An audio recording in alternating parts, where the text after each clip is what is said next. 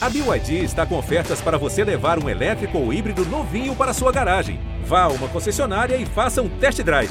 BYD, construa seus sonhos. Muito bom dia, muito boa tarde, muito boa noite. Está começando mais uma edição do GE Cruzeiro. A gente vai conversar sobre a Raposa e a vitória sobre o Vasco por 2 a 1 Jogo que foi mostrado pela Globo para boa parte do Brasil, um jogo muito esperado pela Série B, um clássico do futebol brasileiro, dois times cheios de títulos ao longo da história, se enfrentando num momento difícil e deu o Cruzeiro de virada por 2 a 1 um. Eu sou Rogério Correia, estou com Jaime Júnior, estou com Gabriel Duarte, estou com a Fernanda Hervisdorf, da voz da torcida, influenciadora Fernanda, e com a Laura Rezende, que está comandando a gravação. O tamanho da vitória do Cruzeiro num jogo que despertou tanta curiosidade, vai trazer frutos aí para frente? A ideia dos três zagueiros será mantida? Quem foi o grande destaque do Cruzeiro nesta vitória? É, que mostra que o Mozart também está com moral, hein? Teve até trilha sonora no fim do jogo lá no Mineirão para comemorar a vitória. É, quem curtiu o jogo aí, tá todo mundo ligado aí? Um abraço geral para todo mundo aí. Todo mundo dá um grito aí para saber se tá todo mundo aí. Estamos aqui. Tudo certo. A, a, Fernanda hoje é a mais animada. A Fernanda lá nas redes sociais já estava tirando onda, né, Fernanda? Nossa, graças a Deus. Quando o Cruzeiro ganha, meu humor muda totalmente. Eu fico super feliz. Jura? Então, assim, nossa, é, dá pra ver até o tom de voz, né? Ô, Fernando, e você acha que a atuação do Cruzeiro convenceu? É, é, foi uma virada assim na raça ou uma virada na categoria que viria a qualquer momento? Você sentiu durante o jogo aquela confiança de que o time ia virar? Eu senti uma virada mais na raça. Eu acho que o primeiro tempo é, o Cruzeiro realmente se entregou bastante. Eu achei que o primeiro gol ia desestabilizar, porque tinha muito tempo que o Cruzeiro não virava uma partida. Então aquele primeiro gol, assim, eu já pensei, ih, agora vai ser difícil, no máximo um empate. E aí os jogadores não desistiram, foram até o final, né? É, principalmente o Matheus Barbosa aí, que acertou um chute que nenhum atacante do Cruzeiro acerta mais. Então, assim, foi, foi na raça, até porque no segundo tempo não foi tão bom assim não, mas o importante é que ganhou. É, a Fernanda falou um negócio aí, Laura, Gabriel, Jaime, você que nos ouve aí no nosso podcast, você é torcedor do Cruzeiro, que eu acho muito importante. A Fernanda é muito sensata. É, a gente está sentindo isso. Sempre que o Cruzeiro começa a jogar e toma um gol, a gente já pensa, nossa, vai ser difícil virar, né? Vai ser muito complicado virar. O time não está passando essa confiança toda, né? E ontem conseguiu, né? Ontem conseguiu e foi importante conseguir, porque era um jogo que muita gente estava vendo, estava ligada. Foi um jogo que despertou muita atenção quem imaginava que um dia Cruzeiro e Vasco estariam se enfrentando na Série B, né? Até Jaime, porque, Gabriel, Rogério, é, foi a primeira vez, você falou desse tempo que o Cruzeiro não tem essa reação, foi a primeira vez na temporada que o Cruzeiro sai perdendo e consegue reverter e sair com resultado positivo. E você falou que tinha muita gente assistindo. Ontem foi engraçado porque nas redes sociais até as pessoas brincaram que o jogo mais esperado da quarta-feira era um jogo da Série B, que era o Cruzeiro e Vasco, obviamente.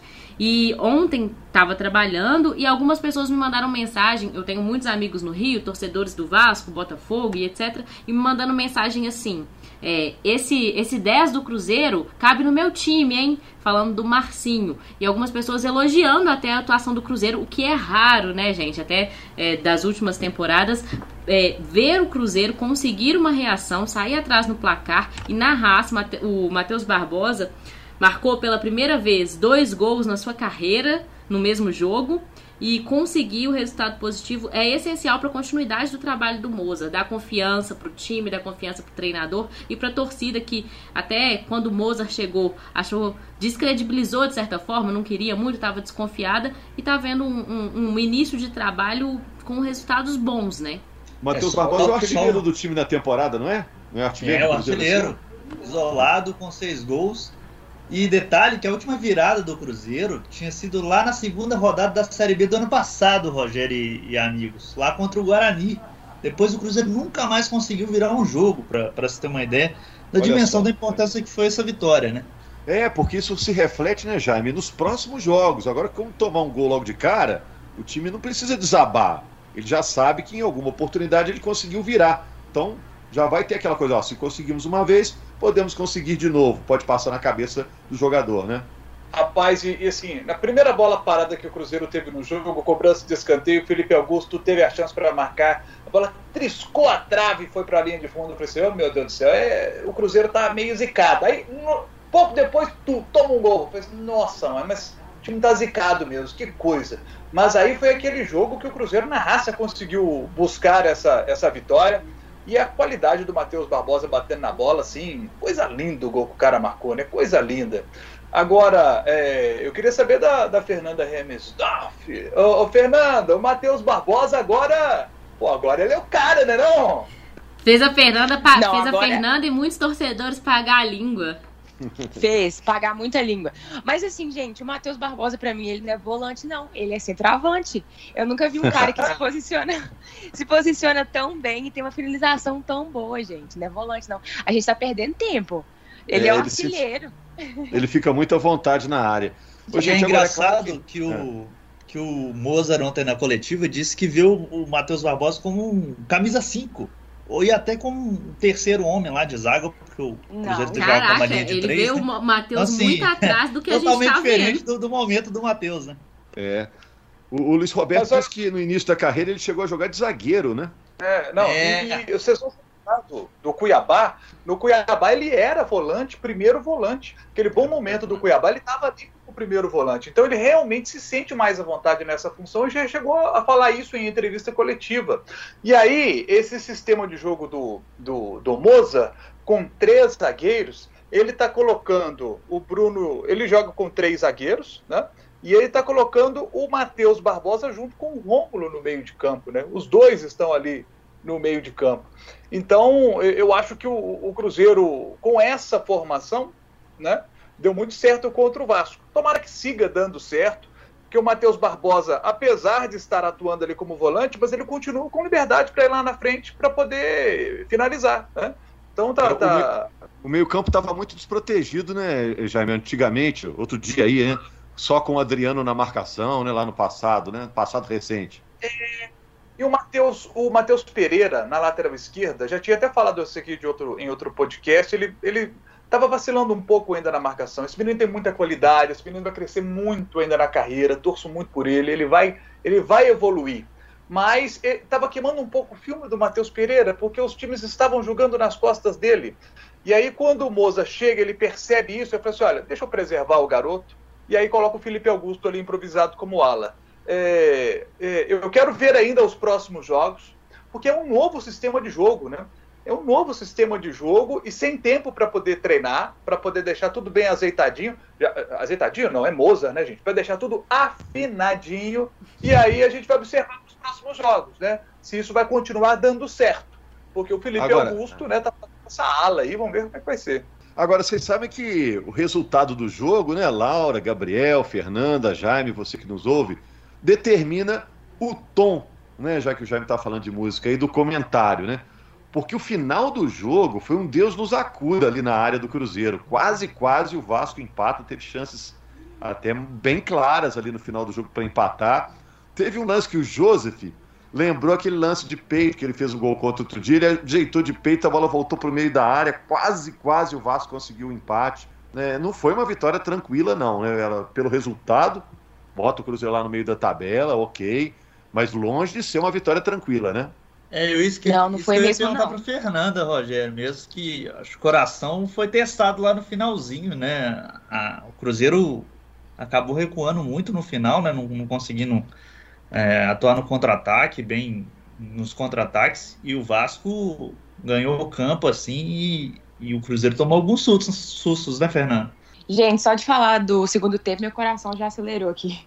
Porque pareceu que demorou umas quatro horas, gente. Não acabava de jeito nenhum. Aí o juiz foi dar mais seis minutos. Eu falei, pelo amor de Deus, o Vasco vai empatar esse negócio.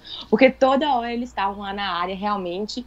Eu não, eles realmente perderam oportunidades, assim, porque o Cruzeiro deixou eles jogarem, chamou eles pra frente. Que é um, um problema que o Cruzeiro já tem há muito tempo.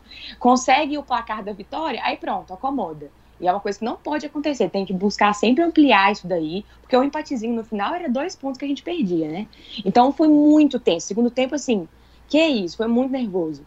É, sorte que a gente já tinha conseguido a virada antes, porque se dependesse do segundo tempo, dava não. É, e essa ideia dos, essa ideia dos três zagueiros, Jaime, vai ser mantida então? É, você acha que vai seguir assim? Vai, vai seguir assim, vai seguir. O Moza gosta desse sistema. Ele, ele, ele entende o seguinte: uma coisa que o Moza chegou, né, eu, eu, eu, às vezes eu prefiro o feijãozinho com arroz. Você joga com dois laterais, dois zagueiros. Eu prefiro um feijãozinho com arroz ali na situação que o Cruzeiro estava. O Moza mostrou uma ousadia para poder colocar com, o time com três zagueiros e sem tempo para poder treinar. Mas ele justifica essa escolha porque ele disse o seguinte: que quando ele chegou no Cruzeiro, ele queria ver característica de cada um dos seus atletas para ir montar o sistema de jogo. Então ele está montando esse sistema olhando para os atletas que ele tem.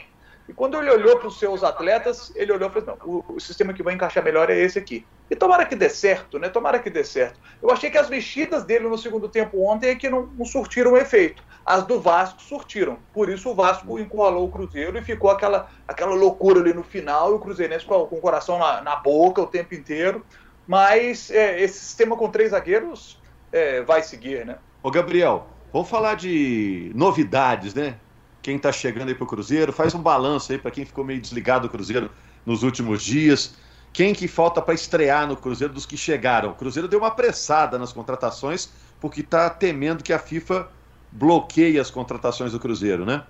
Exatamente, Rogério. Veio, veio um pacotão né, de, de contratações esses últimos dias. Né? Eu acho que na última edição do, do nosso podcast a gente tinha, não tinha nem falado, né? Porque o Cruzeiro realmente, igual você disse, acelerou as contratações. Ó, já, já tivemos o Norberto, né? Que já foi regularizado e ficou no banco contra o Vasco.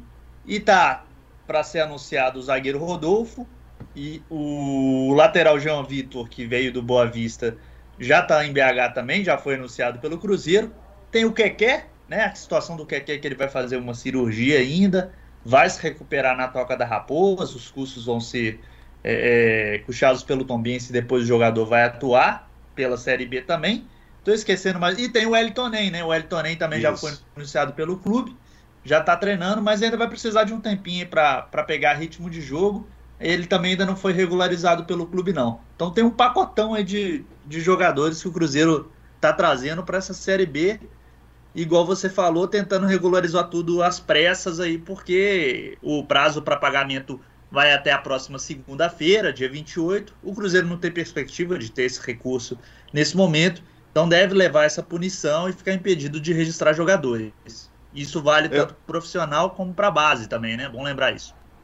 Ah, desses aí, o Rodolfo, né, Laura, que jogou no Flamengo, jogou no Grêmio, deve ser titular, até por ser um zagueiro experiente. Os zagueiros novos do Cruzeiro estão dando aquela oscilada, né? Mais um jogador expulso. Ontem é. foi o é. Paulo, outro dia foi o Everton, né? E o Norberto, é, que teve a sua saída lamentada lá pelo CSA, acho que vai ser titular. E aí o Cáceres corre o risco de virar zagueiro. O Henrique Fernandes cantou essa pedra outro dia.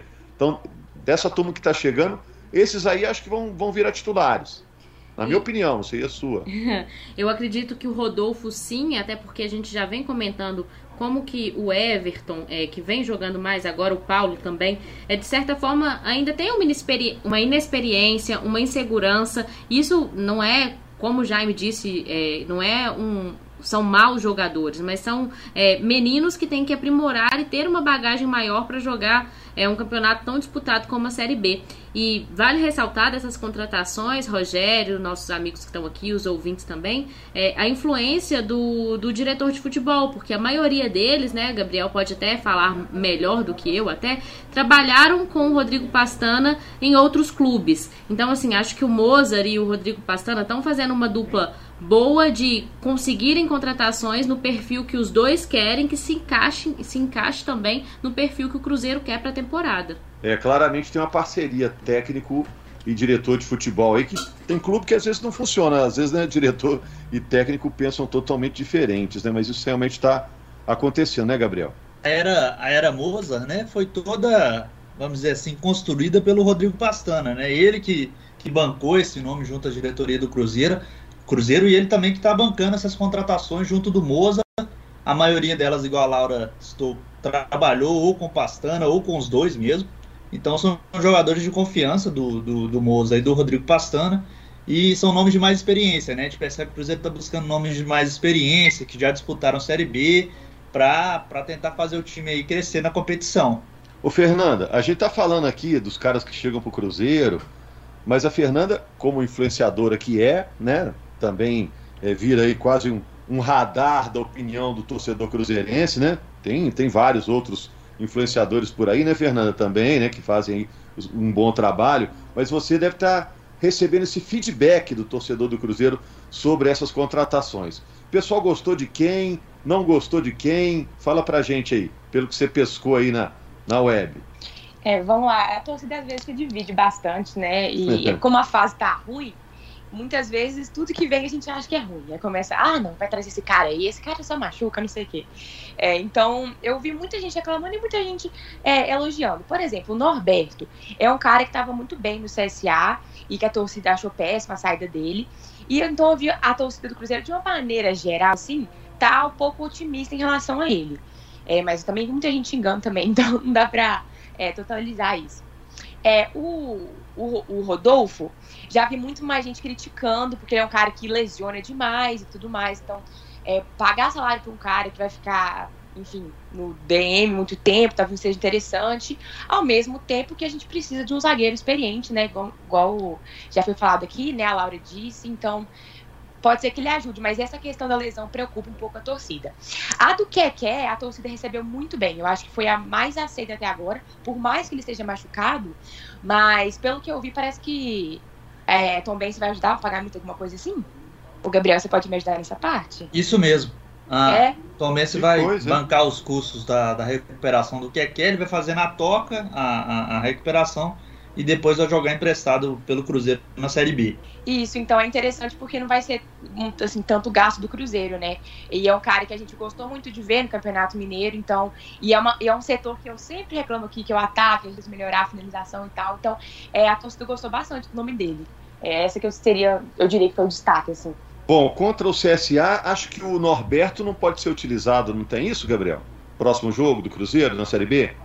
Na verdade, não. O Norberto não chegou é, por empréstimo, Rogério. Então, assim, uhum. ele, ele tem essa possibilidade de atuar. Melhor é, assim, então. Uhum. É, melhor assim, vai ter essa opção, né? E vão ver se esses jogadores que o Cruzeiro está contratando vão estar tá regularizados também, né? Falta o Elton ainda que não saiu no bid, né? Talvez tenham mais novidades para a partida, né?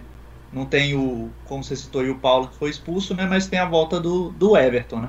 É. Ô Jaime, você que tem memória boa, Cruzeiro no ano passado teve problema com o CSA, né? Na série é, B. verdade. É verdade. Foi, foi, o CRB foi uma pedra no sapato, CSA também foi um adversário enjoado. E a CSA para esse ano tá passando por reformulação lá. Eles estão meio em crise lá. O time é o 15 com, com cinco pontos. Venceu a primeira agora 1x0 contra o Londrina, num sufoco tremendo. Custo para poder conseguir esses três primeiros pontos. O Raimundo Tavares, que é o executivo de futebol deles lá, né? Saiu do clube, disse que o CSA tá órfão de presidente, que os presidentes seriam Nadson e Silvinho, que são dois jogadores do, clube, chamou os dois de laranjas podres, sabe? É, então, assim, o, o, clima não tá legal lá não. Então ele acabou saindo até do clube, né? E assim, estão no processo de reformulação também contrataram o Everton. Vocês vão se lembrar, o lateral direito do esporte, o cara que joga pelo lado do campo também como extremo se precisar. Ele entra, ele, ele foi contratado porque o Norberto, o Norberto veio para o Cruzeiro, né? Eles contrataram também o, o, o, Yuri, que jogou na Ferroviária de São Paulo, né? É, inclusive tava, jogou no CSA em 2018, conseguiu o acesso lá. O, eles contrataram também o Renato Cajá, esse é muito conhecido do, do torcedor, né?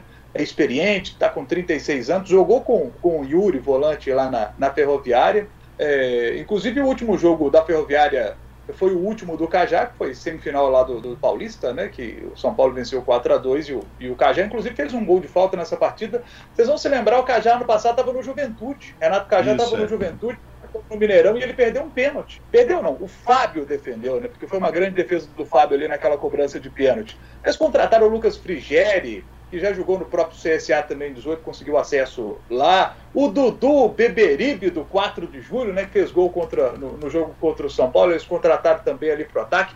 Eles também estão ali né, num processo de reformulação, mas uma situação muito turbulenta nos bastidores do clube. É esse CSA que o Cruzeiro enfrenta agora nesse fim de semana. Uma boa oportunidade é. para espantar esse asma aí que tanto é, assombrou o Cruzeiro ano passado. Bom, falei que o Jaime estava com memória boa e gabaritou aí, foi lá fundo lá, fez uma tese aí sobre o, CSA. No ano passado o CSA ganhou do Cruzeiro por 3 a 1 e no outro jogo empatou com 1 a 1 tirou pontos importantes do Cruzeiro. Vamos ver como o Cruzeiro vai embalado agora, depois dessa vitória sobre o Vasco. Manda o Cruzeiro para o meio da tabela, né, Jaime? Uma coisa que eu quero perguntar aqui para o Gabriel, porque o, o, o Lucão, os colegas nossos lá de Alagoas, estão dizendo que o zagueiro Lucão, que é titular da equipe do CSA, o empresário dele deu uma entrevista para o Globoesporte.com dizendo que o Cruzeiro sondou o jogador, não fez proposta oficial ainda não, mas sondou o jogador. Todos sabem, o Rodrigo Pastana era diretor de futebol do CSA, o Moza foi treinador do CSA no ano passado, então eles conhecem bem os jogadores por lá. Por lá. Tem alguma novidade aí de, de Lucão no Cruzeiro aí, Gabriel? Pois é, Jaime, o empresário disse que recebeu essa sondagem, né? Ele disse que o Cruzeiro é, informou que queria muito contar com o zagueiro, né? Mas a situação não avançou no mercado. O Cruzeiro avançou em busca mesmo do Rodolfo, que foi um jogador que o Pastana levou para o Curitiba ano passado, e o Rodolfo já está, inclusive, em Belo Horizonte já. Já tá para fazer exames médicos e assinar contrato com o Cruzeiro. Então o Lucão vai ficar mesmo é no CSA. Tá. Agora, e tem história também de Leandro Carvalho, né, Laura? É, é, do, América, é. né? É, o Rogério, o Jaime, Gabriel, o Fernando, todo mundo que está ouvindo. É, ontem, apurando até com o América, a gente.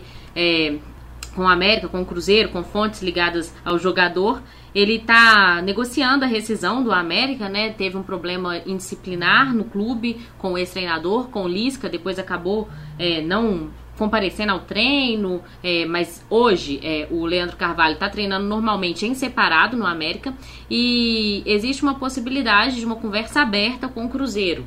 É, não, não tem nada fechado ainda, mas os, dois estão conversando, até porque é, tem o Ceará na história também. Né? O Leandro pertence ao Ceará, estava emprestado ao América e o América não pretende contar com ele para o restante da temporada, então os três clubes estão conversando, digamos assim.